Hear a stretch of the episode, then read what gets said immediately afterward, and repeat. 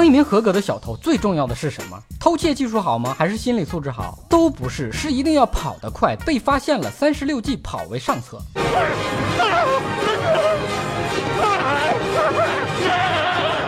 欢迎不准时收看瞎扯淡，我是很有匠人精神的小东，谁也犟不过我。笨贼一箩筐，今天跟大家扯一扯这两年因为太蠢太笨被抓到的小偷。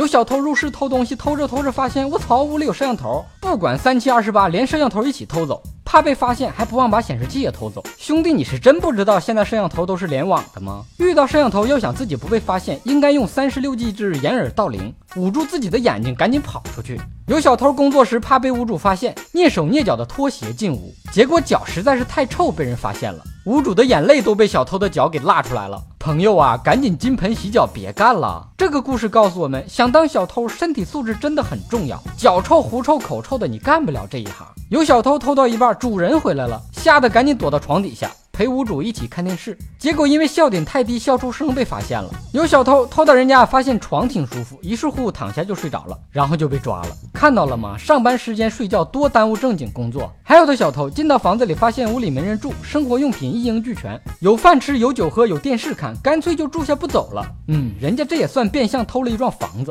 佛系小偷偷到哪家是哪家，有家的感觉可真好。我想要有个家。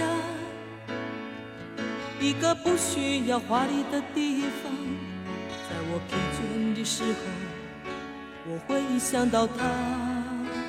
最作死的小偷是跑到体育院校去偷东西，被体院的学生发现了，那叫一个惨，跑也跑不过，是打也打不过，叫天天不应，叫地地不灵，最后只能求助幺幺零。警察来了，小偷比见到爹都亲，求生的欲望让他紧紧地抱住这个曾几何时自己最不想见到的男人。从业这么多年，头一回这么热切地盼望见到警察。去体院偷东西的小偷，这智商也就基本告别这个行业了。咋想的呢？给一帮荷尔蒙无处释放的大小伙子当陪练，玩极限挑战呢？这是小偷界的高级职称评定考核吗？以上部分内容纯属瞎扯淡。好看的小哥哥小姐姐们，别忘了转发、评论、飞弹幕、双击关注、点个赞。你想听哥扯什么话题，可以给我留言评论。瞎扯淡视频节目的音频版由喜马拉雅 FM 独家播出。订阅专辑，哥陪你开车。更多搞笑内容尽在微信公号小东瞎扯淡。咱们下期接着扯。